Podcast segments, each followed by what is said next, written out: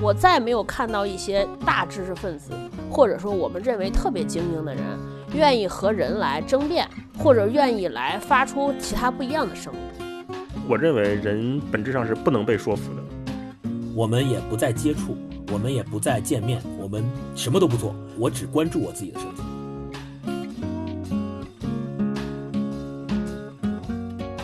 大家好，欢迎收听这一期的文化有限，我们又见面了啊！好久不见，我是大一，我是星光，我是超哥，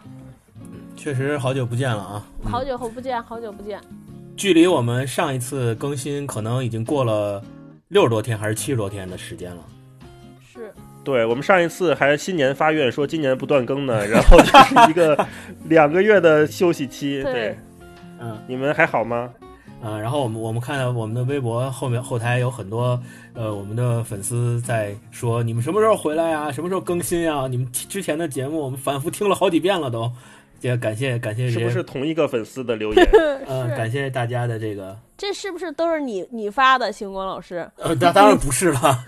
众所周知，星光负责我们的运营，比较关注微博上面的留言。你们看到那些留言都是星光老师给你们回复的。如果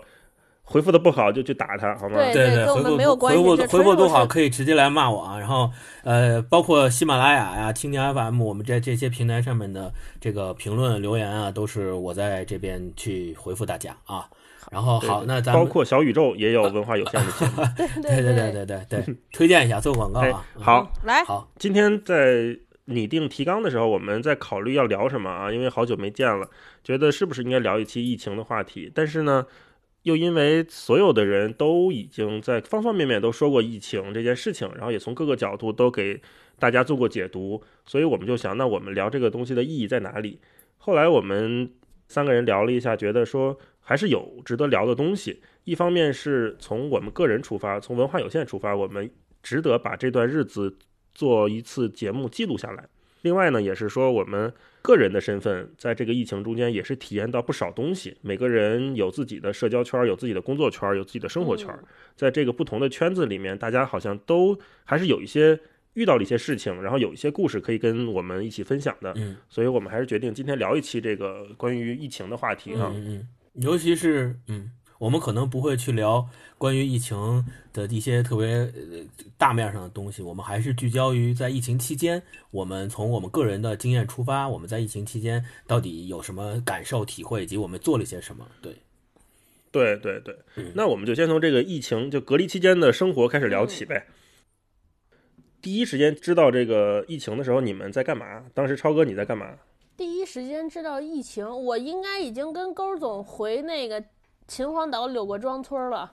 在村子里边准备过年，欢天喜地的在过年，然后还算着呢，说哎，待在婆婆家待到初几，我就能回我们家，然后可以把小孩给让我妈看着，我就自由了，我又放飞了。嗯，谁曾想，谁曾想，万万没想到，接下来就是我长达长达三个多月的 solo 带娃的日子，太苦了。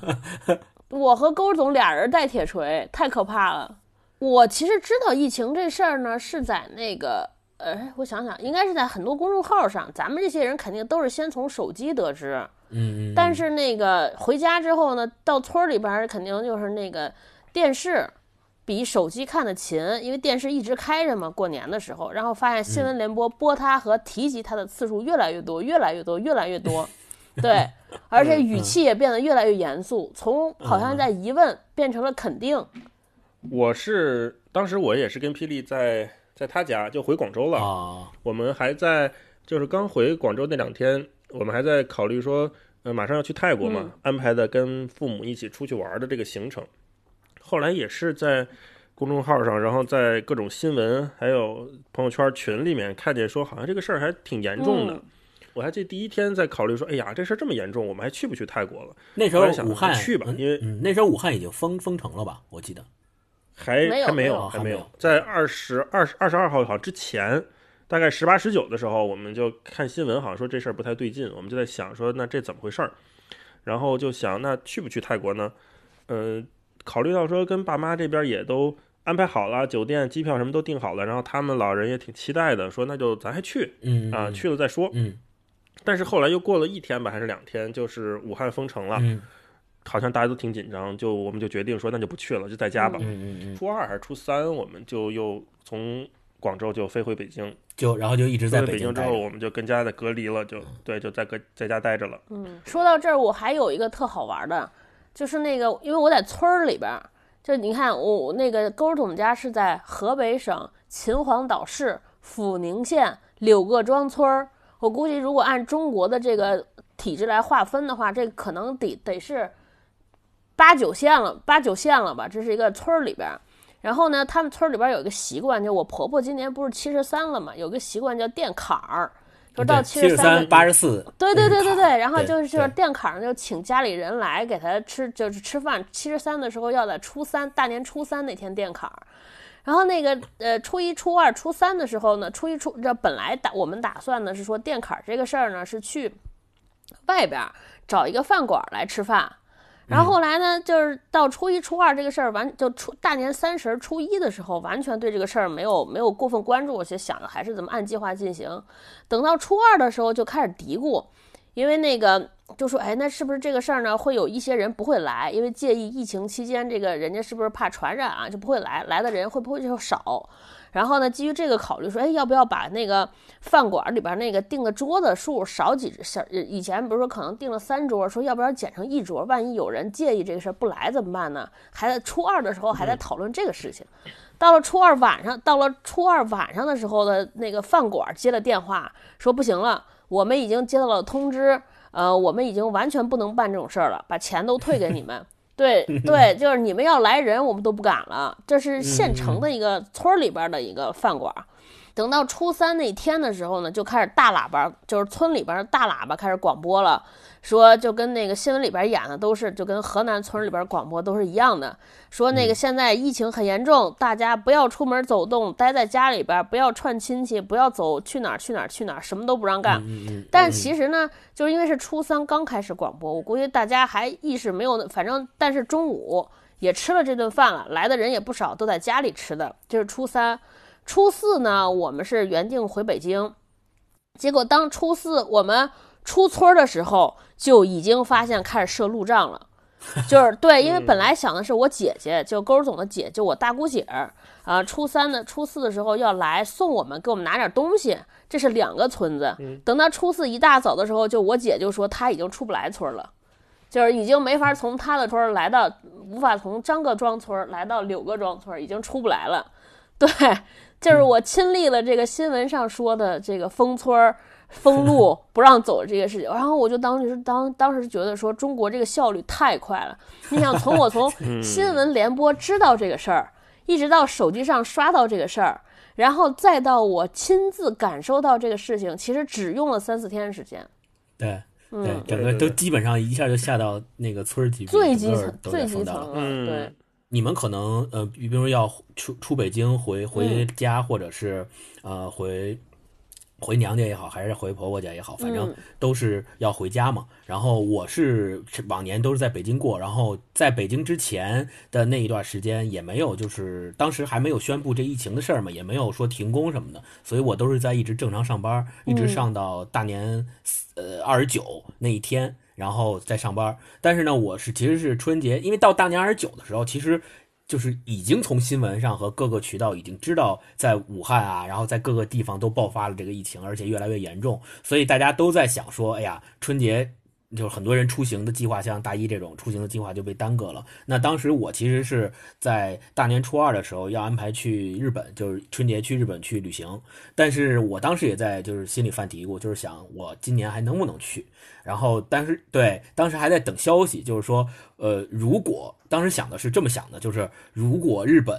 呃不限制中国人进入境，同时航空公司不取消航班，那就该去就去，对，然后做好防护措施。但是一直就等，因为我是二十七号出发，然后等到二十五号还是二十六号的时候，国家出台了一个政策，说所有出境的那个。团和所有出境的这个旅旅行的社都不允许那个二十七号，从二十七号开始都不允许再出境。对，然后二十七号以后的全部取消。然后我正好是卡在二十七号那天，然后就特别担心我那个团的取消。对对，然后结果哎，后来问了一下，大家说，嗯，二十七号是截止日，就是二十七号之前的都还可以。然后我就最后一天就去了日本，然后进进到日本，然后玩了大概一个星期，然后回来，回来从日本一从日本一回来，一到家两个月，就整两个月。我就没有踏出过我们家门一步，就对对，真的是从就是从日本回到家进家门那一刻开始，两个月的时间，我从来再没有踏出过家门一步，真的是整整两个月时间，就一直在家待着，就是因为对，因为连出去什么散步啊、什么买东西啊都没有，就我一我就我在这，因为我就现在我跟我爸妈住嘛，就他们出去买菜什么的，但我就不用我就不用买菜，我就那你不憋得慌吗？就憋呀，就是这事儿得一会儿说，就就就憋呀啊！哎，那你在日本的时候，你有感觉说当地有什么特别紧张的气氛吗？或者是当地那些口罩什么的还好买吗？嗯，是这样的，就是我我二十七号刚去的时候，因为有那个朋友比我们早到两两到三天，他们早到的人在当地的药妆店买口罩的时候是随便买，敞开买无所谓。当时还没有呃，就是人还没有限制。然后等到我二八二十七号到那之后。我二十八号、二十七号再想去买的时候，就已经开始限购了，或者是进去之后发现卖光了。然后我们整个在日本的一个星期，除了嗯，去就是正常的旅行玩之外的另外一项任务，就是去各个地方的超市和药妆店去采购口罩。然后经常遇到的情况是，百分之八十以上的药妆店是卖光了，然后仅有的一些小店里面有口罩，你就全部就只要一上架，就全部被。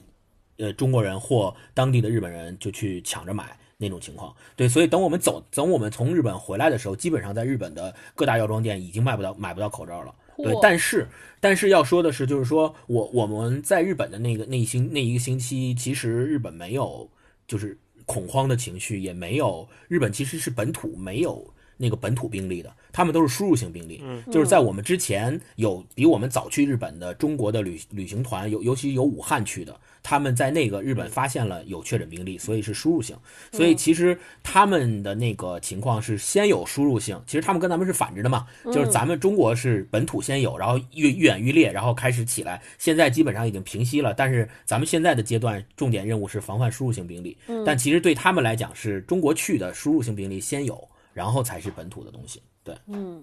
嗯，对。其实说到日本，他们那个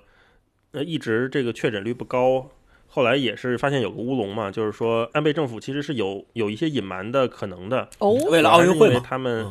哦，对，主要还是为了奥运，就是提振经济，因为他们不太想因为这件事情影响奥运举办。但是你看，奥组委和日本政府宣布奥运停办，就是推迟到明年之后。东京的确诊病例第二天就翻了一倍吧，还是增加了好几十个，就是就是有有人推测说，那你之前对之前你是不是瞒报啊，或者怎么样的？对，其实还是各各个政府都有他们自己的考虑吧。嗯，那我们继续说说，就是你们的口罩问题是怎么解决的？我想知道。嗯，超哥，你们家是怎么解决的口罩问题？我们家我们家特别特别逗，我是在过年的那两天有点咳嗽，然后呢。那个在村里边买了两三个口罩，因为我咳嗽，我就怕我这咳嗽的本身传给铁锤，然后就在村里边出去买了几个，大概大概一共买了有十十几个吧，还是我大姑我姐给我拿来的。然后回北京之后，当我从村里边开车往北京走的时候，就发现已经没有任何口罩了。我有一个朋友，嗯，他们也有公司，他们在在相当于是从从越南还是从哪儿采购口罩。然后给自己的企业还有朋友的公司在采购口罩，问我要不要，说可以一箱一箱采购，一箱是两千个口罩吧，一两千两千个起。对，一开始我还说不要这么多，算了算了算了。结果呢，后来我跟米娅老师不是有一个群嘛，群里边，然后我就跟他们开玩笑说这个事儿，我说有一个人说有口罩有两千个，开玩笑给我，我说我可能这辈子都用不完这两千个口罩。然后大家说别别呀，你拿着吧，你给我。说咱们分一分，后来就是就分，他是五十个口罩一包吧，其实就是两千个口罩，应该是四百包。我我们家只要了一包，剩下那个包全给大家分出去了。嗯嗯嗯嗯。就后来口罩就越来越难买了。我在日本也是，呃，一开始的时候，嗯，刚出去的时候，这边开始慢慢有一些病，也就是疫情，然后要要求出门要戴口罩。然后，嗯，我爸妈就跟我说，你在日本如果看到有卖口罩的，可以买一点。然后当时，所以我们就在日本各个超市跟药妆店各种找嘛。然后但是没找到，呃，然后有些人找到了。然后我是在一个特别小的一个地方的小超市里面找到了它新上架的那种，就是因为你是这样的，就是日本人平时就有戴口罩的习惯，就是不管有没有这个病，他们就是戴口罩。然后他们的那个口罩分好几种类型，就是有防这个呃这个什么 PM 二点五的，然后有防那个花粉的，它有不一样的，嗯还有。所以防飞你沫的，对，所以你要是买这个能够防新冠肺炎病毒疫情的这个，你就得买那种就是三种的都得防，就是嗯既能防飞沫，又能防 PM 二点五，然后当然肯定也就能防那个花粉，所以你就得得买这种的。但是这种的呢，就很多人就都被买光了，所以我在那小超市里面看到刚上架的，我就赶紧拿了，拿了十包，一包是五个，相当于我买了五十个，然后从日本背回来背回家，然后然后我妈和我爸这边他们也想了一些办法，反正也也找了一些口罩，算是在最严重的这段时间内，等于是呃度过去了啊。我们家是霹雳那几天一直就是在各个群里，还有亚马逊啊，什么各种电商网站上在盯着看，说一旦有上货了的话就采购一些回来，嗯因为我们还得考虑就是两边父母嗯。还得想给他们再寄一点然后除了这些口罩，当时不是说酒精这个能消毒嘛，嗯。就趁着看谁家有货就赶紧买一些，然后还给两边父母寄了一些口罩，嗯嗯嗯。嗯，然后现在我们复工了之后，我们公司还发了一段时间口罩，就是那种医用的，所以也算是度过了。然后我们家门口是有一个药店，特别有意思，它是从我们回到北京之后就一直是就是营业，但是那个门口放了一桌子，是你不能进去的。啊，你要买什么，你站在门口，你跟那个店员说，店员去给你拿去，嗯拿回来，然后再付钱什么的，反正不许进去逛。嗯啊，然后他们家之前是有卖口罩的，可是，一旦疫情开始，他们那口罩好像就一抢而空。然后门口挂了一个大纸大纸壳儿，然后写的歪歪扭扭的几个字，那个牛皮纸写说今日口罩已售完，然后没有口罩卖。然后，然后我发现哦，那今日口罩它应该是每天补货。后来我每就是早上上班八点钟，有时候出门之后就看门口排队，呃，大爷大妈为主，每个人之间大概隔一米左右排队在那儿等口罩。嗯嗯嗯嗯嗯再往后，可能现在就最近这几天，可能手这口罩宽一点了之后，发现也是每天每个人限购多少件儿，就是有一变化，从脱销到限购，然后再到现在的这种，嗯，它就不一样，就发现可能慢慢的这个口罩的供应链上来了之后，我们也能稍微轻松一点。嗯嗯嗯。嗯，就从来没想到口罩是这么关键的一个东西。哎，大老师说到他们家小卖部这个，我想起来一个，是我从柳各庄村开车往回走的时候，路过县城啊什么这那的，然后我一开始。就是因为我在那儿的时候没有意识到口罩这个事情有这么严重啊，没有意识到要缺口罩，因为我从来没有戴口罩的习惯，我老戴着嫌闷，我也对口罩的这个用途没有什么感知。然后后来呢，哎，说说是可能，然后就发现了这个事儿之后，我就说说，哎，可能口罩会不好买。然后我也听大家说什么京东啊，乱七八糟，所有电商渠道已经买不着了。然后我就说，哎，那要不要在村里买几个带回去？后来我姐跟我说，说村里边那个口罩。本来是能买，结果那个卖口罩的人生气了，因为因为之前他卖那口罩就还是涨了一点价嘛，因为本身这个是符合商商商业社会的一个经济规律的，嗯嗯。它就涨了点价，但基本上也就属于那个从五毛涨到八毛的这种，结果呢就被罚了，说你这个属于对哦，属于就被人被村民告了，然后被罚了。其实有可能是因为他进这个口罩在这个档口也贵了，所以他就相应的调高了价格，然后就被罚了。罚了以后，他们就特生气，就不卖了，就就油我也不卖了啊。然后这是一个，然后回来的时候呢，就路过县城。看见那个有好多小药店，我们俩就开车说说去去买点吧，因为我们当时还是觉得说，是不是这个地方那个信息毕竟没有咱咱们那个人群那么通畅嘛，所以大家可能不会抢，然后农村人可能也没有什么戴口罩的习惯，我们就去买点。结果发现那些小药店已经全没了，然后有几个药店门口写着说口罩嗯。只送不卖，一个人限领两个。哦。啊，那还挺高尚的。对，还挺高尚。我们俩还我们俩还在那儿犹豫，说要不要去领俩呀？说后来想想，嗨，领俩，我们俩人一共四个也没什么用，就开回来了。啊哦啊，那你们现在口罩用完了吗？没有，我从日本带回来的口罩还没用完，嗯，是，所以对，所以就是可以看出来那个口罩这事儿，就是相当于一开始的时候，就是这疫情来的太突然了，然后大家都没防备，然后口罩生产这个厂家也没防备，一下就短缺了。短缺了之后就各种想办法，然后各种渠道去弄口罩去。现在这个中国这边疫情也差不多了，你看工厂这产能也上来了，现在都开始给国外供了，都是这种。对，不是有一段子吗？说我们家现在还有一三年抢来没吃完的盐呢。是，嗯，是，对，肯定是这种。对对。哎，那那在隔离期间，你们在家都干什么呀？像呃，星光说你在家就溜溜待了俩月。据我了解，你你应该是那种挺待不住的人吧？你在家都干什么呀？嗯，对对，刚这刚才是想说这事儿来的，就是在家这个呃生活作息呢，就是反而更规律了。就是 在家这两个月比平时上班更规律了。规律在哪儿呢？就是你你在家的时候，你的起居和你吃饭的点儿，呃，全都是就是。定点的也不是定点吧，就是都是基本上是在同一个时间做这事儿。比如说每天早上九点起床起来，然后因为我在家时候是一天吃两顿，就是对，就是每天早上起来九点起床，起床之后一直待待到大概十十一点十二点的时候吃第一顿，然后晚上的时候大概四五点五六点的时候吃第二顿，就一天就吃这两顿。然后除了这个睡觉啊吃饭这个时间特别变得特别的呃这个规律了之后之外，还有的剩下的时间就是干自己的事儿。比如说，在这个家里的时间，就是看看书啊，看电视剧、看电影啊，然后玩游戏啊，就天天干这个啊。当然了，就是那个公司在线复工的时候，还是要有一些工作要做的。对，但但 对对对，但但是但是确实确实没有那个正常上班的时候工作那么多。所以你会觉得就是。呃，隔离期间的日子是一个对你比较积极的一个强制性改变，是吗？就是我是这么看的，我的判断标准是，假如说啊，比如说在一段长时间的状态里面，嗯，我认为如果你认为一个状态是对你的煎熬，那肯定是有度日如年的感觉，就你觉得这时间怎么过这么慢？嗯。然后如果你觉得这段状态，你觉得时间怎么哎，怎么这么快就过去了？那可能这说明这段状态对你来讲就不是那么难熬，或者叫嗯，就还挺好的。那我。回回首看我这两个月完全在家的时间，我觉得度日如年的这个成分少，然后觉得时间过得特别快的成分反而会多。嗯，我就是我就是正好星光说的反面，就是度日如年。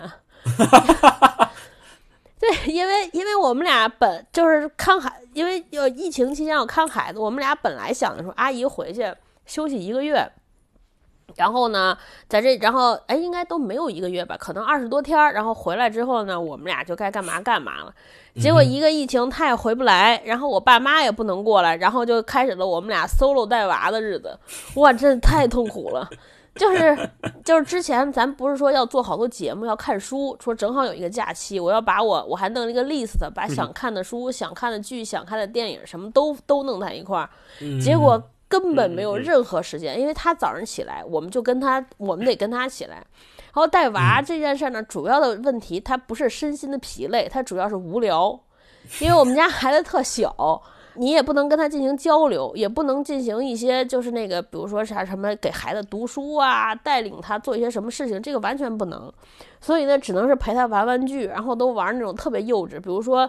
嗯，然后铁锤就是。特别喜欢什么，他就爱看这个动画片儿，你也不能让他长时间看。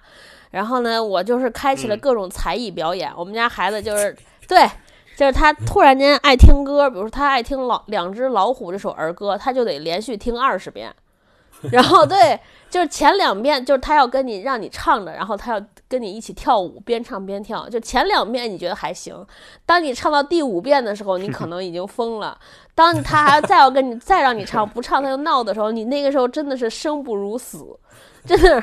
太可怕。然后也是就每天换着儿子给换着法儿给我儿子就是打发他的时间。我终于明白那个词儿 为什么叫 Q time，就是必须杀时间。真的只有在看孩子这件事情，你才知道说杀时间。我当时就特别想说有一个什么东西，就就之前就是你你看了好多之前看了好多这个科学育儿相关的知识，说不能让孩子看电影啊，不能看动画片啊，不能给他玩手机啊，不能给他玩这个那个。我们俩当时就特别想说说，我靠，为什么他现在还不能玩 iPad？我们特别希望能有什么东西，他是不是能够玩 iPad，然后给给他，然后就我们再也不管了。对，对，然后特极限的时候，我还跟勾总我们俩聊过一个事儿，因为铁锤就是生病，就是那个过节之前，疫情之前得了川崎，然后就川崎呢，就是他其实是一个心理，不不是心理，就是心脏方面，他要去检查，就看哦，然后每次要给小小孩检查检查心脏，检查心脏的时候，因为他特别小啊，他会乱动，然后医生呢就给他吃一，就必须让他安静下，然后就给他强制吃那个镇静剂，其实就是睡觉药。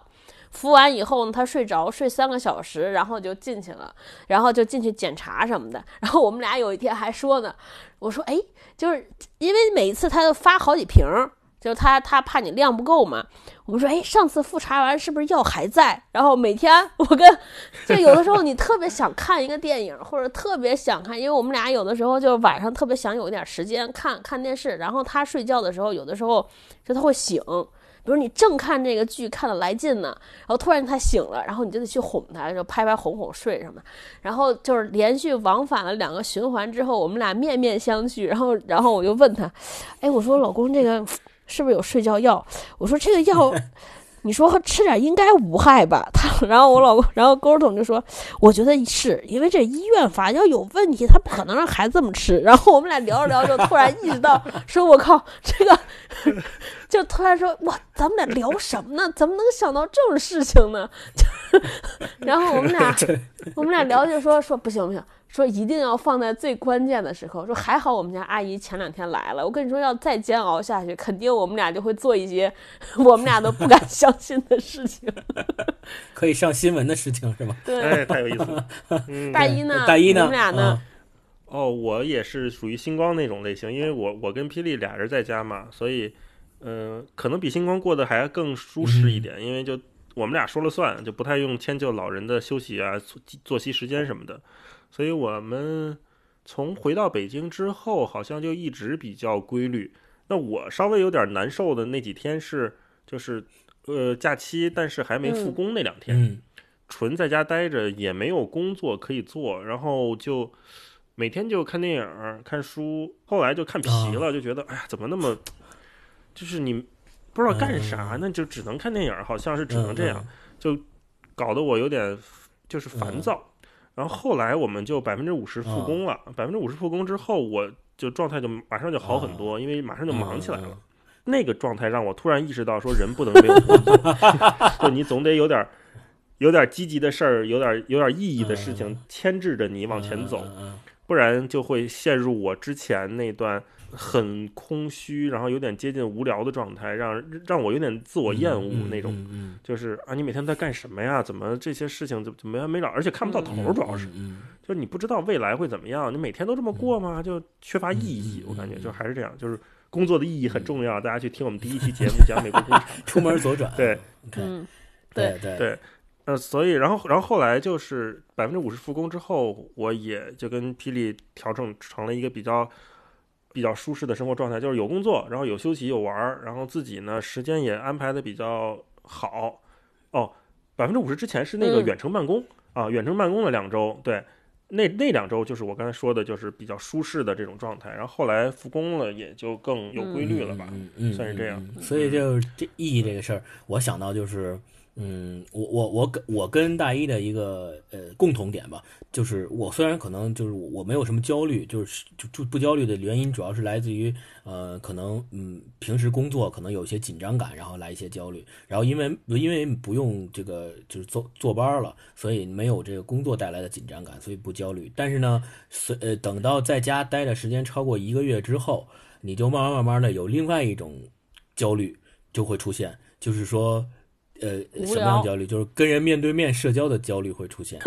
就对对对对，就因为你在家里面嘛，就是你在家里面除了睡觉、吃饭，然后正常的这些东西之外，你就只能跟你自己的书打交道，然后跟你看的电影打交道，跟你看的电视剧打交道，然后跟跟那些就是就是跟你的手机打交道。除此之外，你基本上没有办法跟你的这个朋友们，就是跟朋友在线聊也是在线聊，然后微信聊，从来没有说面对面聊。就是后来我是渐渐发现，就是到等到两个月的时候，就是我们公司正式让我们去轮流复工的时候，我就发现，在时间如果再长，可能就真受不了了。你要强烈的想去见一个真人，跟那个真人一起说话聊天的感觉，就慢慢慢慢的这种焦虑感会占据占据更多。嗯嗯嗯。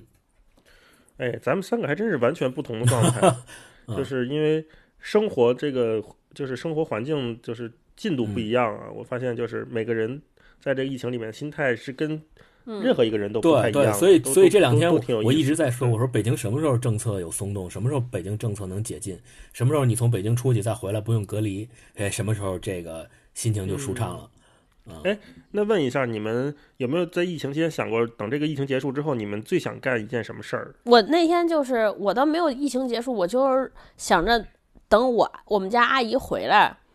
然后那天勾总说了一个特别能表达我的心愿，就是阿姨回来把孩子带走，我们俩瘫在沙发上，就是什么都不干，看一天电视，就真的就是就是水我都要少喝，因为不想起来上厕所，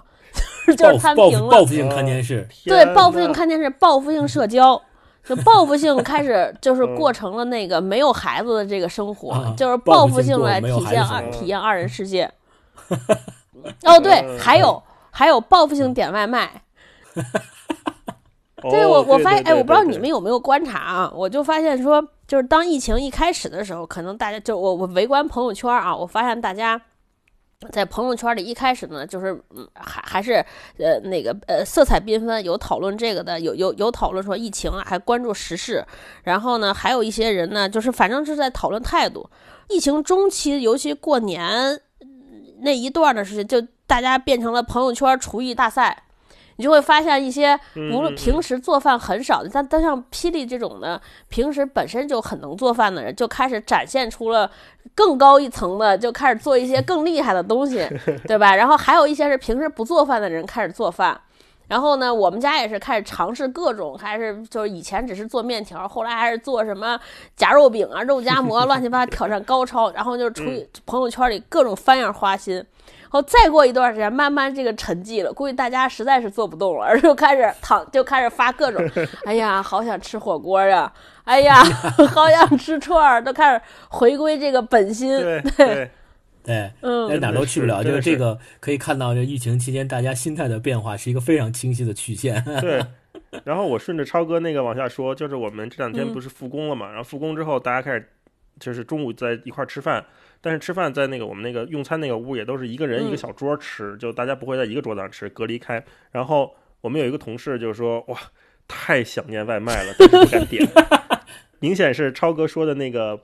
节奏就是疫情刚开始的时候说，哎，好像可以做点饭哈，就跃跃欲试那种感觉来了啊，就就开始做，然后做一做做一做，就开始对自己手艺开始感到失望，然后到现在就是对自己的手艺感到深深的厌恶。我们家那个，我我我们俩观察到一个，因为我们家旁边那个小的菜市场，其实没歇业几天就开始营业了。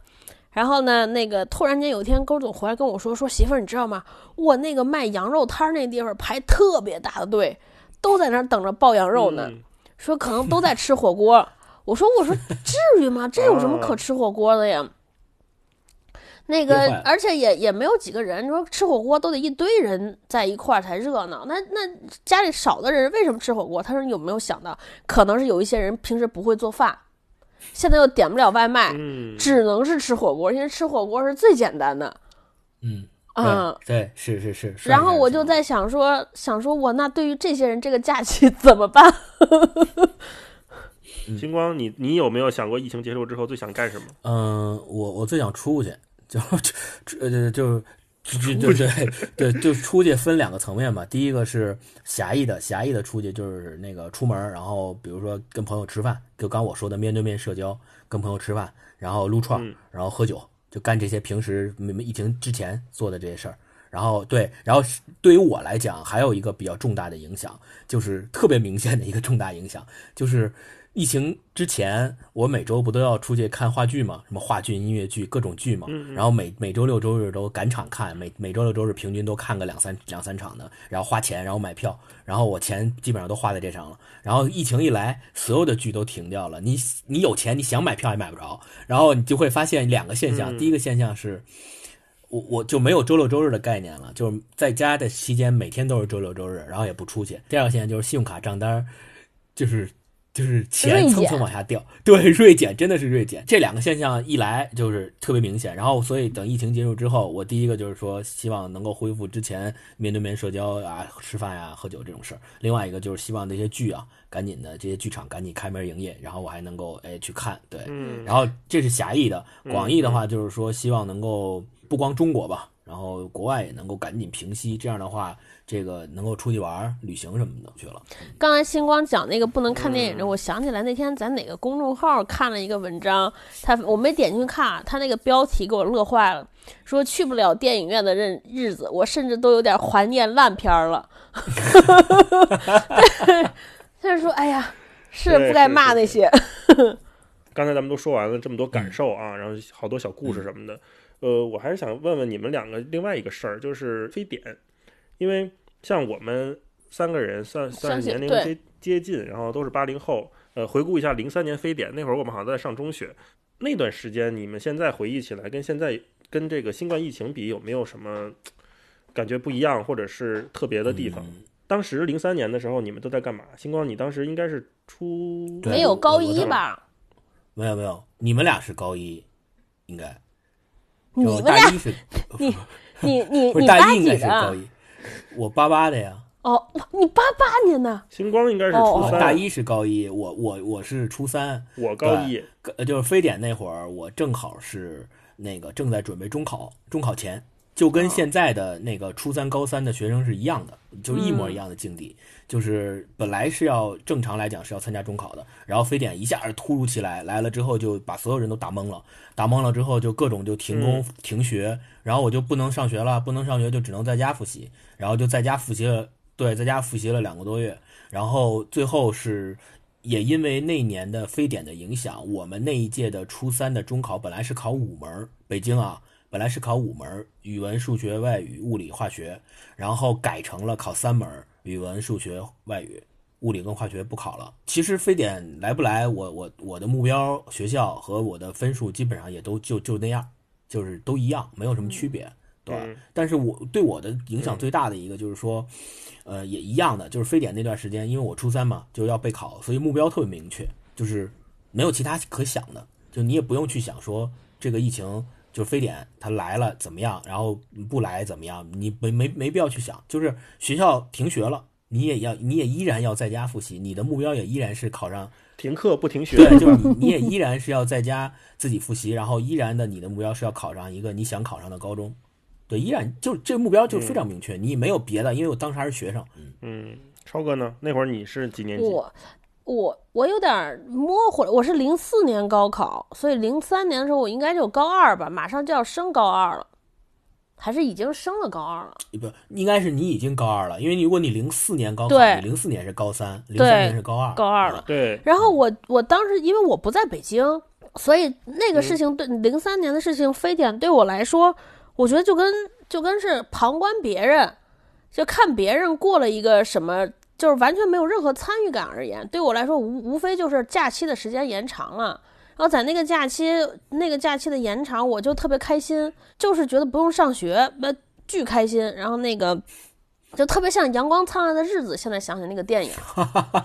对你不知道别人在干嘛，然后呢，因为你所有的消息，当时应该是北京和广州特别紧张，所以呢，哦你就无非看看新闻，然后切实到自己身身边呢，我就记得当时我还谈了个恋爱，因为每天早晨就是没事儿特别多，然后就我还跟着大家出去在广场上跳街舞，那个时候特流行。然后后来那段时间特长，然后还还和我后来就有了高中时候那个男朋友，我们俩就在那段时间，实在可能是太无聊了，啊，时间特别多，嗯，嗯，所以，所以就是现在让我回忆起来，就是感慨没有特别多的感受。我就记得当时我们那个数学老师还跟我们说说，哎呀，你们都说这个非典这个时候，呃，受影响的是那些即将高考的人，错了。说人，因为人家那些人该复习的已经都复习了，真正受影响的是你们这届高二的学生，啊，对。然后我就特别纳闷说影响是没有啊，因为这个，反正平时也不学习，就是超哥说的，就是北京跟广州比较严重嘛。然后大概我那天查资料，好像是大概全球感染了嗯八千四百多人，所以跟现在新冠肺炎比还是少很多的。就当时基本上就是在北京这两个地方爆发，对。呃，当时我应该是高一，嗯，我比星光高一届嘛，当时高一，然后那会儿我们也是停课，停课也没有什么网络这那的，就开了一个叫空中课堂的东西，召集北京市比较好的老师，然后去也不知道去哪个电视台就去录节目去，就是比如今天上午十点半到十一点半是可能是高二化学啊，是这样，然后呢每个学生你得到时候守在电视机前面看这个嗯嗯。课堂，然后呃因为都在家嘛，然后老师就会班主任就会给家里座机打电话，哦。就是远程家访。我们当时有一同学，同学特别逗，就 说那个十一点多应该是上空中课堂的时候了，然后自己在家，然后老师哇电话来了，说哎谁谁谁你干嘛呢？我睡觉呢，然后说十一点多你上课了，干嘛？怎么还睡觉呢？说哦哦，赶紧把电视打开。就老师老老老拿这个来损我们，说你们这自己在家也不好好学习啊，不好好上课什么的，就这样。慢慢的有一次好像返校，返校就是大家要检查这个假期作业，然后所有老师跟学生都是在校门口，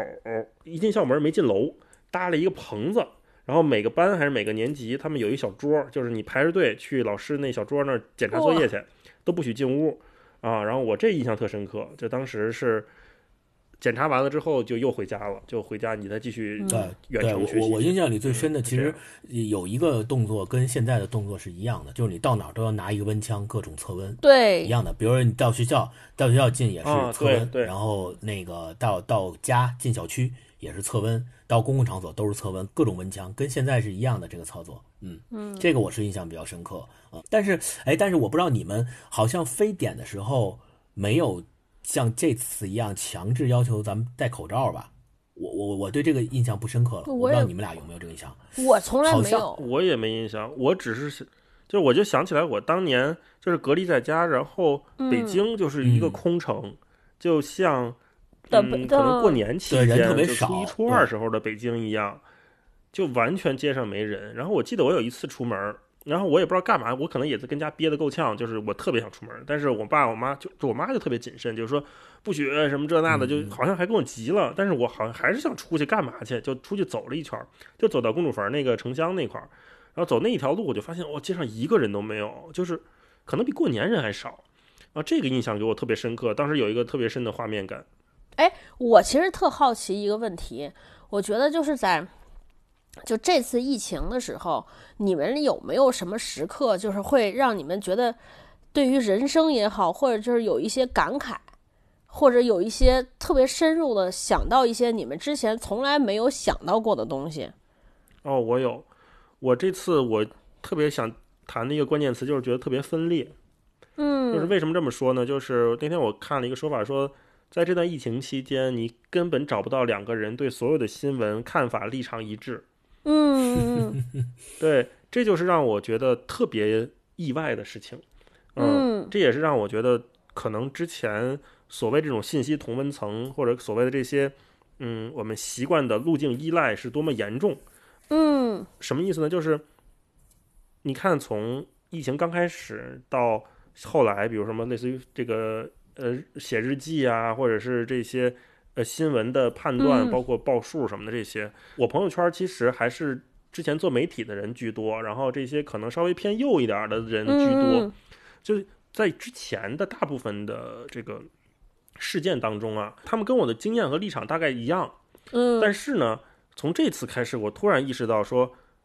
大家对同样一件事情，竟然竟然有完全截然相反的看法。嗯，我同意大一的说法，我也有这个感觉，就是嗯可能没有到一个具体的情境下，没有到一个具体的事情出来的时候，你是没有办法知道对面那个人跟你的看法有这么大的差别。你可能觉得一开始觉得我们俩应该背景差不多啊，然后也认识这么多年了啊，也挺聊得来的，那可能觉得我们的三观啊，我们的观点不会相差那么大。但是你当你发现就是在疫情期间有各种具体的新闻出来的时候，就针对这一件具体的事儿，两个人的看法都有可能大相径庭，你就会特别惊讶。你说，哎，对这件事你他竟然会这么想，而且想的跟我想的完全相反，而且双方互相不能说服双方，嗯。这是一个非对，而且在这个嗯。所谓的说服或者讨论的过程当中，我觉得不一定是说服了，因为我认为人本质上是不能被说服不。能被说服，对对对，对你只能说是我跟你充分的交流看法，然后以期待对方能从你的角度或者你从对方的角度去试图理解他为什么这么想。我觉得这嗯就是人和人交流的极限了，从来没有说试图去说服谁，说你一定要在我跟你嗯聊完之后，像我这么看待这件事情。我觉得这件事情根本不可能发生。嗯，我觉得大老师可能刚才那个他那个角度让我觉得说这一次的分裂已经到了这种好像大家似乎连讨论的基础都没有。就断裂到如此之大，就是以前比如我们也会有讨论说，就是一个电影，你觉得好看，我觉得不好看，对吧？这是至少说我们可以讨论说，哎，那你对于好电影的标准是什么？我对于好电影的标准是什么？我们是可以这么讨论。就是之前刚疫情的时候，不是大家经常会会刷那个梗吗？说今天又是被微博气死的一天。对对对，是，对你一开始呢，你会发现说这个舆情，你一开始的生气呢是说啊，就是你是对相同的新闻而生气，就大家那个情绪是一样的，都是愤怒，对，而且是可能愤怒的对象都一样，愤怒的原因都一样。到后来慢慢就变成说互相被互相气死，嗯 你就会发现说你是被评论气死，你是嗯对事件而对事件慢慢的弱化。嗯我不知道你们有没有发现一个现象，我不知道你们俩那天我还跟人一个聊，你们有没有觉得就是你们的朋友圈儿，嗯，或者说整个微信的活跃度在下降？嗯嗯，我自己的看法是，就是我已经有很长一段时间，将近一年多的时间，我不会主动去刷我的朋友圈了。就是我我会发，但我不会去刷。就是我我宁可我可能宁可去看一些我比较喜欢或平时关注的公众号的一些更新的文章，但我都不会主动去刷朋友圈，因为我觉得我刷朋友圈的，就是我我的朋友圈啊，我是说，我觉得我的朋友圈的发的一些内容，就是别人发的一些内容的质量是在下降的。所以嗯我我觉得我刷朋友圈是很大程度上是在浪费时间，我不如自己去看一些我觉得好的公众号。对，因为我以前呢，就是说，呃，每天打开朋友圈，你会往下看，比如说，呃，你你你翻了好几屏，你都没有拉到底，啊，你会发现这大家发第一发朋友圈的人特别多，但是现在明显感觉到，好像今天每次点进去翻一翻，翻两下，朋友圈就到底了，没有人就是更新发朋友圈圈的人才变少，这是第一个。第二是你发朋友圈之后，那个收到的点赞好、评论也好，在变少。对啊因为这个。我还去问了那个，我还去问了微信微信的腾讯的一个朋友，我说你们现在是对微信限流了吗？因为以前呢，可能我们机制是说我的朋友圈一下发出来一条能被四十个人看到，是不是因为什么原因呢？现在你们只是被二十个人看到，是是在技术上这个规则上做调整吗？对方说应该没有。啊，那我就很好奇，我说就是大家发的朋友圈质量，其实你想每天就能发那么点儿，就就发那么多东西，也没有下降。那怎么样反馈这么变少呢？后来他跟我说了一个，说可能是因为大家现在发东西的意愿度在降低。是的，啊，第一呢是生活中没有什么，因为没有工作，可能是多限制，包括就像星光，你可能两个月就待在家里，你没有什么，第一你没有什么内容可发了，一开始还刷刷新闻，到后来也没有什么素材供你创作，或者说有什么东西你觉得可以被记录在朋友圈了，这是第一个。第二个事情呢是说，可能我们俩在探讨，我和我那个朋友在探讨，但是我不知道是不是对不对。我是说，是不是因为这一次，就像大一说的，因为那个大家的分裂层特别大，所以呢过于断裂，所以可能是在整个疫情期间，你接触了太多的这种类似于大老师的这种惊讶也好，或者是或者是就是那叫什么，你惊讶说啊，他怎么原来是个这样的人。就你有了太多之后，你的交流欲望都变低。以前呢，你可能觉得哇，我认识的这些人质量都特别高，我愿意跟他们分享一些东西。然后经过疫情呢，你你发现哇，反正哎呀，这可能，哎呀，怎么都是些傻逼呢？然后你 你就说，哎呀，我不想和他们说话了。所以呢，意愿度就，然后因为我为什么会做出这个判断？有我会发现说，再看或者朋友圈里看一看那个功能，好像突然间变火起来了。嗯，就以前我点进去看一看啊，感觉没有什么高质量的人，发现点那个按钮的人也不是很多。后来现在我发现从那个入口进去呢，一直在上涨。然后那个腾讯的朋友说，说他们之前就是做看一看呢，就是希望说把这个东西，就是社交和分享的那个东西变轻。就大家说我对一个东西我没有那么想秀，但是呢，我只是想觉得，哎，我很同意它，很赞同它，所以就放在那个看一看里边，我想秀的或者想通过这个事儿给我贴标签的呢，我转在朋友圈里边。但是可能疫情期间呢，大家发现说，我操，这个秀越来越有可能，我秀一东西就会引引起一场吵架。嗯嗯，说话的欲望变低了，我不如就点一个再看，让你知道我看这东西，但我不发表评论，我也没有观点。对我我我其实是有观点的，我有态度的，对吧？嗯但是呢，我不想再发出来跟你们吵架了。对，我不觉得他就是我那个就是嗯腾讯说这个做轻这件事情，其实是一个双刃剑。嗯它一方面可以让人更简便的去发表我的态度，或者是让我去表达一个所谓的表达的动作，我做出来让你看到。嗯另外，也是一个，它因为轻，所以没有办法深入，导致嗯。我们所谓的这种讨论的基础或者讨论的共识就会越来越往下瓦解，就会越来越轻，越来越轻，越来越轻，就导致说，现在人不知道什么是讨论和说服，就像刚才我说的，就嗯。这个东西太轻了，我只是说点一个赞或者点一个再看，或者发一个 这样的一个，就是 发一个什么歪屁股这样的东西，就这个他这个这个真的很轻，就你不用思考，你你不用去有逻辑的论证，去实去找事实、找逻辑都不用，你嗯。你这个太轻了。那个都不叫讨论，甚至是那个就是发发泄情绪。对，但是很多人认为我这是在跟你辩论，嗯，我是在跟你交流，我是在哎，所谓想我在骂战上我要赢赢了你，他们这几个概念其实是混淆的，这就让我觉得非常失望。这也是比如刚才超哥你说这个轻之后带给我的想法，我觉得哎有点遗憾，就是我们现在已经嗯很难，比如从微博那会儿开始就是这样的嘛，就是一百嗯四十字，其实根本说不清楚任何一件事情，就到现在只能说是我点一个赞，我点一个东西，你能让我说明什么东西呢？那说不明嘛，嗯人就会越来越丧失这方面的能力。我觉得现在很多在网上的很多人，他们是缺乏这种训练和耐心的。嗯就也是刚才超哥说，最早的时候在微博上是被新闻气死，然后后来被微博的评论气死，然后现在到现在就变成在自己朋友圈被自己的朋友圈气死，被自自己的朋友气死，气死。对，就变成了这样，就真的是 非常遗憾，只能这样。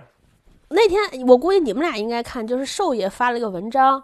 啊、就是说那个知识分子在分分崩离析，其实说，呃，他其实是就这个直播这件事情来表达观点，但是我是觉得他这个文章引起了我的一个怀念。你记得咱们呃，就是特别早之前有牛博网的时代，包括你像韩寒也爱跟人吵架，包括那个特别著名的几场骂战，但大家都是把它生成了博客，在博客上洋洋洒洒的写文字。咱们姑且不说这个观点的呃谁对谁错，但是你是觉得这个论战之间是很优雅、很优美，甚至对吧？就是你你在看这些一篇篇杂文。对牛博网天天在吵架，但是你觉得说哇，你在看这些吵架之间，你也觉得说有收获，至少他在他的论证过程，或者说他旁征博引的观点，你就觉得说你在看到一种交锋。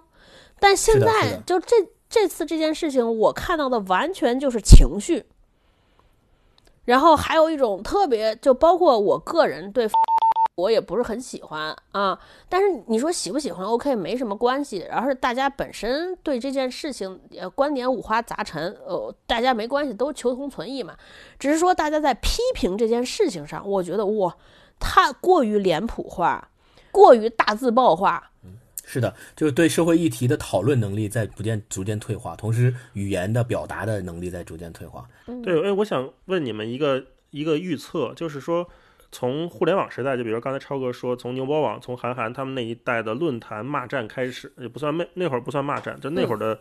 吵架开始，嗯那会儿的讨论是很优雅的。为什么会这样呢？是因为当时所谓的这种互联网技术是被少数人、被一些所谓的精英所首先掌握的。嗯嗯嗯，就是因为他们先用了论坛，先用了博客，先上了网，所以会有这么一群人。那你说当时有没有如现在微博这样污秽的这种瘴气的东西？肯定也有，只是说也有当时没有在互联网上呈现出来而已，对吧？嗯是这样的。嗯那到现在为止，比如说，当我们现在所谓的移动互联网，所谓的这些微博已经成为了基础设施以后，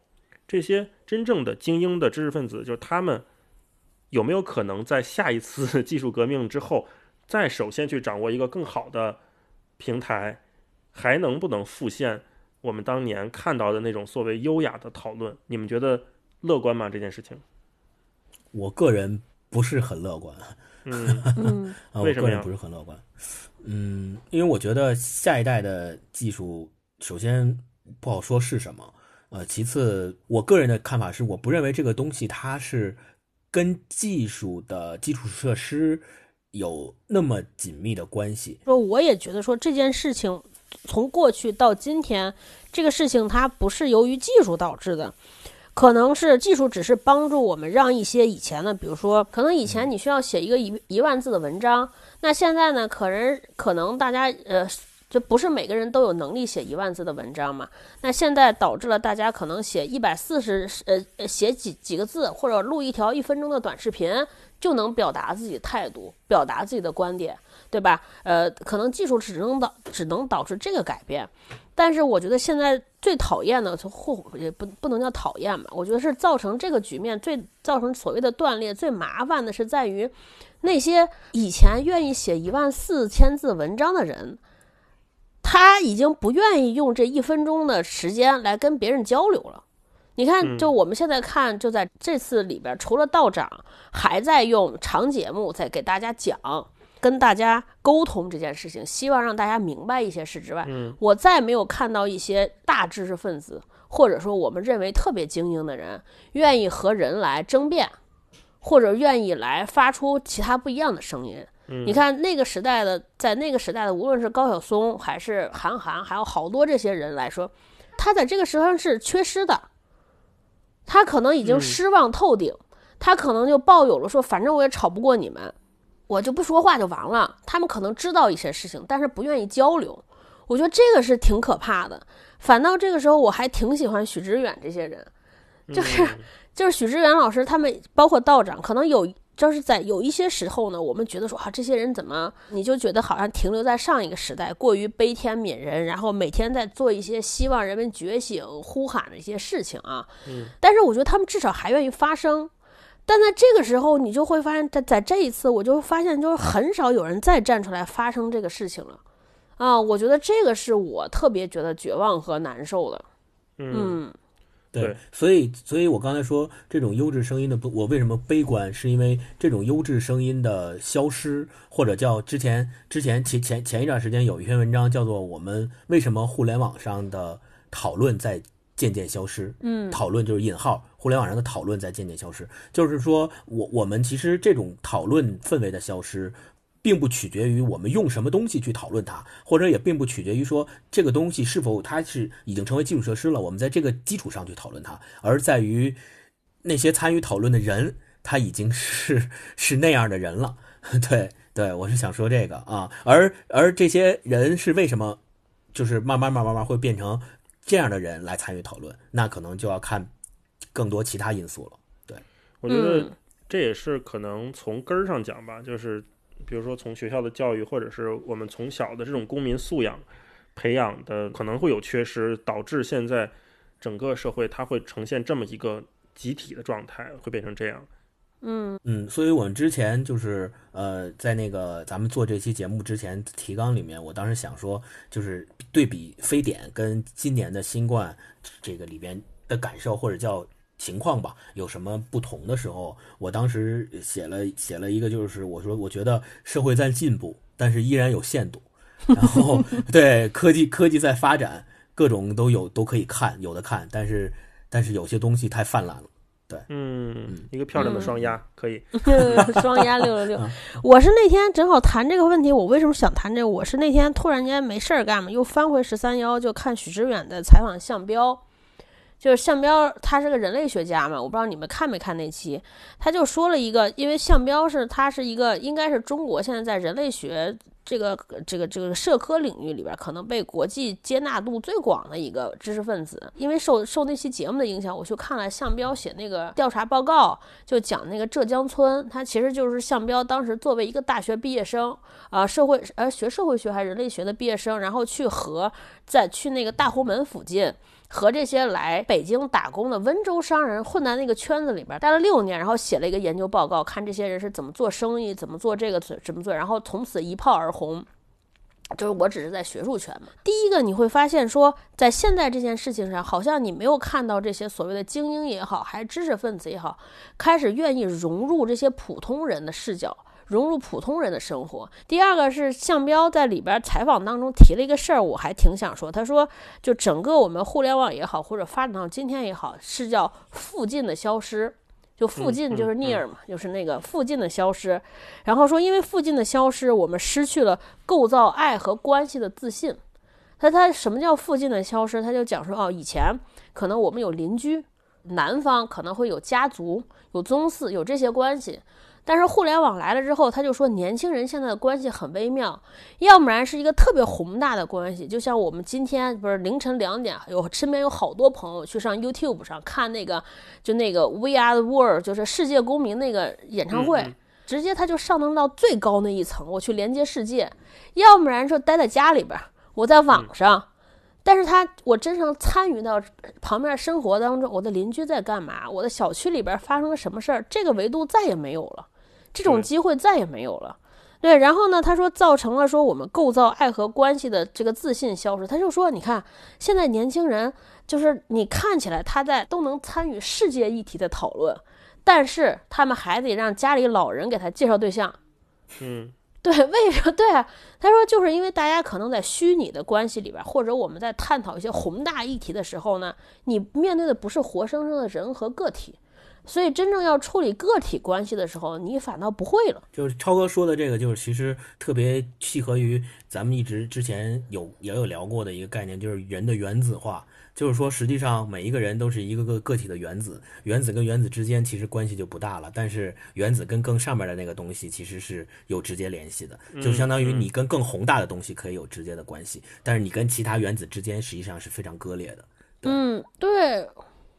车刚刚提到的那个，就是我我想到了一个，我我我之前也是听别的博客在聊说。在疫情期间，这次疫情期间做的比较好的媒体，比如财新，大家都认为他们是调查报告，还有在一线的发回来的报道都是特别好的信源啊什么的，这些都是非常新闻专业主义的，大家都是称赞的。但是也有人提出，就是说，在现在中国的媒体环境充斥着各种所谓的故事性报道，然后这个时候财新的这种就是。大量罗列事实和大量罗列信源的这种方式的报道，是不是一种叫报复性事实性报道？然后对，叫报复性事实性报道。然后大家他们就谈这个问题，然后谈这个问题之后，就有很多人说说，实际上这种财新所采取的这种新闻专业主义的报道，实际上应该是在故事性报道之前就出现的，只是可能。大家更习惯于看那种故事性的报道，因为当一篇文章非常长、几十页的文章在你面前，里边罗列的都是大量的信源和大量的事实性的叙述，没有故事，就他不给你讲故事，他只是把这些东西罗列给你面前，让你自己去分析的时候，很多人其实在现在是看不下去的。我有点想问那大老师，就是因为你不是在给道长做节目嘛？他是三十天还是日更？嗯，你们在做选题的时候，你因为你离的这些内容也好，或者离的这些内容的反馈者也好更近嘛，你有感觉到这种，就是那那个不叫分裂吧，就是你感觉到这种，就大家对于有一些，比如说深入探讨的这个，或者进行深刻探讨这件事情，到底热不热衷？嗯，我觉得大家还是需要一个一锤定音的东西。就是他不管你之前是怎么分析的，可能最后我就是需要一个结论，就告诉我梁文道，你对这件事情你到底是怎么看的？嗯，你你你到底支持谁？你到底站谁？梁文道不会给这样的结论，道长他不会做这样的判断，他也一直都不不倡导说，他会说我的观点其实不重要，我只是我一个人嘛，他是希望能说把这个思考的过程分享给你，就是说那 OK，我把这些。事实罗列出来之后，我们可以从哪些哪些角度去看这件事情？我觉得他还是很诚恳的，在给大家提供一个思考的路径。在，嗯，那比如说到看理想上面，但是不是大家根本不在乎这个路径？嗯，呃，还好，其实看理想的用户还比较愿意去了解这件事情。但是如果你把这个放在圈外之后，我们都觉得很危险。你你你你你说说不准有谁说了一句过激的话，那后面就山呼海啸似的就雪崩了，也有可能。嗯，很多人其实就是他 get 不到，就是为什么你要你要跟我说这么多，你跟我分析你是怎么想的，但是你不给我一个结论。我 get 不到你为什么要这么去干，而且我 get 不到你你刚才分析那些东西的价值在哪儿，我也没有办法根据你刚才跟我说的那些东西得出我自己的结论。他做不到，所以我必须要你给我一结论，你就说你这对这事怎么看的？你是同意还是不同意？不，对，可能是后边排队有一堆人排队等，说你赶紧说一个结论，不行，我得拿着那边吵架，我得等着要结论对呢。对对对就是就是说你同意不同意？你觉得这事儿呃能不能能不能这么干，对吧？你你觉得怎么着？这好还是不好？就必须要给我一结论。对他，因为你想他拿这个结论干嘛？他可不就得拿这结论，要么是给我自己一个确认，说你看梁文道跟我想的一样，说明我的对；要不然呢，他肯定拿这个结论就去说，我靠，我这是写文章有一傻叉，我得骂他，我就引着说，你看梁文道都这么说了，对对啊对对对。嗯对他前两天做节目还说嘛，就说十年前他出那本常识的时候，说可能在跟大家论证一些事情的时候，说的是惩罚或者是处罚，嗯，就是当时是在一个基础上，我他是想说退一步跟大家说说常识这件事情，但是到嗯，现在十年之后再发现说要跟大家讲加减法了，再退化，再退化。就常识那本书里面提到的一些大家可能公认的常识，都变成了一个现在需要讨论的事情我再跟你讲一遍的对，需，要讨论。嗯，就是因为那天他做了一期节目，就是问说爱国是不是检验真理的唯一标准，对，然后我们就有一个用户在底下留言说：“那你说说爱国到底是不是检验真理的唯一标准？” 大家好像对这个讨论的基础真的是就像那个沙子一样啊，在一一直一直往下泄这种感觉。对对，嗯是在不断往后退的。嗯，然后我们刚才聊了这么多，我们来聊点轻松的。大家都说说这个疫情期间在家的时候，呃，看书啊、看剧啊、看电影啊，有什么好的可以给大家推荐推荐的？然后看了哪些自己印象特别深刻的，想跟大家聊聊的？我推荐两个东西吧，哎呀，两个两三个吧，就是一个是《失明症漫记》，这也是我之前做道长的节目，他在那个日更期间在讲的一本书。嗯然后呢，这本书是一个诺贝尔文学奖获得者叫若泽·萨拉马格写的一个虚构的小说。就刚才我们提到，就是在疫情期间，现在对我们生活的改变，其实是所有人之前都无法想象的。那有没有人试图来想象这些东西呢？也是有的。就是这些写虚构类小说，或者写科幻小说，或者写这种乌托邦小说的作家，他们其实是一直在利用某些思想实验，在自己脑子里做的思想实验，在小说里面去虚构这么一个世界，是就是万一某一天人类社会出现了一个很大的动荡之后，人会怎么样？这个我觉得这是我们阅读所有的虚构小说或者是乌托邦小说、科幻小说的一个基础。这个《失明症漫记》讲的是什么呢？就是讲所有人突然失明了。所有人都看不见了之后，这个世界会怎么样？人会怎么样？到时候你会发现，在这个一个所谓的失明者的世界里面，最可怕的不是失明，而是人。他是从一个传染病开始讲起的，就是一个人在开车，突然发现自己看不见了。呃，他嗯看不见的还不像我们平时所谓的对失明的理解，就是你一片漆黑，而是说他是一片惨白，就是眼前嗯全都是光亮，一片白。然后他这个症状会不断的传染给身边的人，嗯这就导致说，就像一场瘟疫一样，全世界所有人都不能幸免，都被感染了。但是其中只有一个人，一个女人，她很奇怪的没有失明。整个故事它就放在了一个所谓的这个医院的隔离营里面来展开，就是嗯刚开始社会还在运转嘛，还在试图的去解救这些失明者，就把他们放在一个废弃的监狱里面做隔离。然后呢，这个女人跟着她失明的丈夫一起进到这个监狱里面，所以就是这个监狱里面所有人都是看不见的，只有这个女的能看见。那这个监狱里面就变成了一个自治型的乌托邦，也会有每一个小部落跟小部落的冲突，然后小部落去怎么去抢别人的食物。但是这个女人她因为看得见，所以她的能力就像神一样，在其中能发挥非常重要或者主导的作用，是讲这么一个故事。啊，这个故事我觉得写得很好。然后，呃，若泽·萨拉马格他也有他自己的写作方式，就是你会看到他整个长篇小说里面都是大段大段不分段、不分句子的那种对话，所以看的时候稍微有点耐心，我觉得是一个很值得阅读的作品。然后顺着这个说，如果说你对这个小说阅读起来你觉得时间太长了或者没有太大耐心的话，可以看一个叫《盲流感》的一个电影。这电影也是根据这个小说改编的。啊，就是盲是那个盲人的盲，然后流感就是我们平时那个流感，盲流感。然后那个演员是演绿巨人的那个哥们儿，马克·卢他卡哦洛，男主角演的。嗯，对对对对对，他演里面的男主角，然后他妻子就是我刚才说的那个唯一没有失明的女人，他们被一起关到了那个监狱里面，然后后面发生一系列事情。啊，这个电影跟小说的契合度是很高的，就基本上是小说里咋写的，那个电影里就咋拍。所以，如果你就是时间比较紧张的话，你看一个半小时的这个电影，其实你大概能明白，呃，《失明症漫记》讲的是什么。这是我推荐的第一个，那我就先说这些。嗯嗯嗯，超哥呢？超哥假期就是重点是在看铁锤上，看孩子上，是吧？没有，没有。我看我还是看了一本书。我看书的动机，你们那可能是出于兴趣，我主要是被气的。就是我看了一本书，什么呢？看了那个社会心理学，就那个教材特厚的那个。以前一直买了，没时间看，但这次终于要有决心看了。是什么决心？就是其实就是也是大老师说那个分裂，然后我就。不理解，因为以前觉得一些跟我好好像很熟、特别三观一致的朋友，然后那个怎么现在让人让突然让你变得特别匪夷所思、无法理解，你就觉得哇，我好像完全不认识他。然后呢，我就看这个书，一方面是了解，一方面是求证。因为社会心理学呢，它主要是讲的是说，就是个人在社会的影响下如何处理关系啊，如何个人发展啊，什么这这个方面，我其实就是抱着研究这些。行为的这个 好奇去读这本书，我就想看看到底是因为疫情这件事儿让丫变成了这样，还是说他他本身就是这样，所以我就去读这个书。嗯，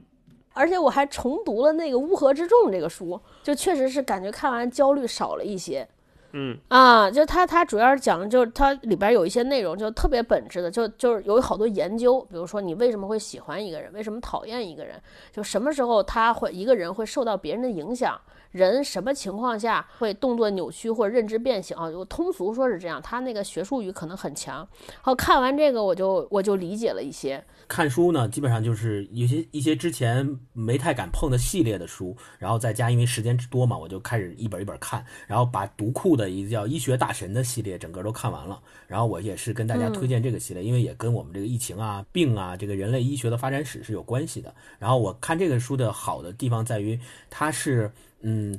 从那个古代的那个医学里面，呃，选取了一些有代表性的这个医生，对，然后比如说这个发明血液循环的哈维啊，什么发明青霉素的弗莱明啊，这些人，他们会把这个组成了一套，然后讲每一个医生的故事，然后顺便是上下把历史啊，把医学发展的过程都给你就是就是讲出来了，然后故事性啊，还有这科学性都很好。然后我还想推荐一个特别好的，就是因为有时候我在家也会玩玩游戏嘛，然后有一个游戏叫《死亡搁浅》。P.S. 上的对，然后这个游戏特别好，我就是推荐大家的原因是因为它也跟我们的这个现在的疫情的环境有特别大的关系。就它讲述的是刚才大一说的分裂，它是一个科幻的一个题材，然后设定的是近未来，它是探讨了生与死的那个概念，它里面加大了大量的就是说这个制作人做的这个概念在里面。它主要讲的是因为生跟死的界限变得模糊了，导致那个死的那一边的那些。这个你叫灵魂也好，你叫怪物也好，它会通过某种方式进入到活人的这个世界，就会导致活人的这个世界分裂了，分裂成就是每一个人和每一个人变成了原子化的东西，就是我不再跟其他人有任何实质上的交流，我们也不再接触，我们也不再见面，我们什么都不做，然后我只保证我自己的生存，然后我只我只关注我自己的生存。对，就在整个游戏的设定里，它就是这样一个世界。然后你要想办法通过你对主人公的控制的努力，把这样的一个分散的世界重新连接起来。嗯，哎，说到这儿，刚才那个谁提醒我了，呃，星光提醒我，我还想起来，我我特别推荐两个书啊。我放假的时候正好看了那个《繁花》，金宇成老师写的那个。以前我一直看不进去，因为作为一个北方人，他因为好多这个描述是用那个上海话写的，对沪语，然后他写的都是那些特别细节的，对吧？一上来他就写了描写了一个一个小摊贩在在卖大闸蟹，然后啊就写的，你就觉得哇，这个好事儿啊。就是特别矫情，但是真正就是在假期期间呢，你突然就在这个期间读那本书，哇，我觉得特别有味道。它里边有一章让我印象特别深，就里边有一个男主人公，他的父母因为这个文革的时候成分的影响，就被就被打到郊区那个农场里边了。他在那种情况之下，然后那个他们家里边说叔叔来了，还要炒几个小菜。啊，然后就一直在，我就看那个书，第一个就老饿，就特别饿，因为老晚上看，因为他一直在想做菜。然后我就通过看这个书那段时间，我就觉得说，生活这个事情，其实说你看他们在那么样困难的条件之下，当大家都穿的是那种，就是而且在文革期间都穿那种衣服的情况之下，还有人一直想希望说，我要把生活过得有细节、有滋味，啊，还在想尽一切办法在做这个事情。所以我就觉得说，就是我们还是要有一些这个，我不知道我没想好一个词来形容，可能还是要有一些这样的调性，或者说要有一些调调。我觉得我们现在可能有一定程度上太习惯于这种宏大的叙事。就是太爱干这种事情，那可能都忘了忽视了生活中一些生活中的滋味啊！我觉得这个是让我觉得说还挺好的，因为正好是在这个期间，你你突然静下来、慢下来了，你可以跟生活发生真实的联系了。第二个是呢，我看了一个电影，就是东木老爷子拍的那个，就理查德·朱维尔的《哀歌》啊，就那个电影挺有意思，他讲了一个，它是一个根据真实的事儿改编，就当年那个亚特兰大奥运会的时候，有一个小保安。有一个小保安呢，就这个人之前一直有一个当警察的梦想，他也是一个警察。后来因为有一些事情，他就退下来了。然后他一直在各地当保安。和那个男孩一看呢，就有点长得像阿甘那样的样子一个人啊，然后傻傻的、笨笨的，然后然后有一腔那个我们现在说的时候特别像忘人。然后呢，然后他在奥运会做安保期间呢，他他由于他呢发现了一个恐怖事件。啊，然后那个那发生了一个恐怖事件，然后他一夜之间成了英雄。慢慢的，FBI 在破案的过程中呢，就是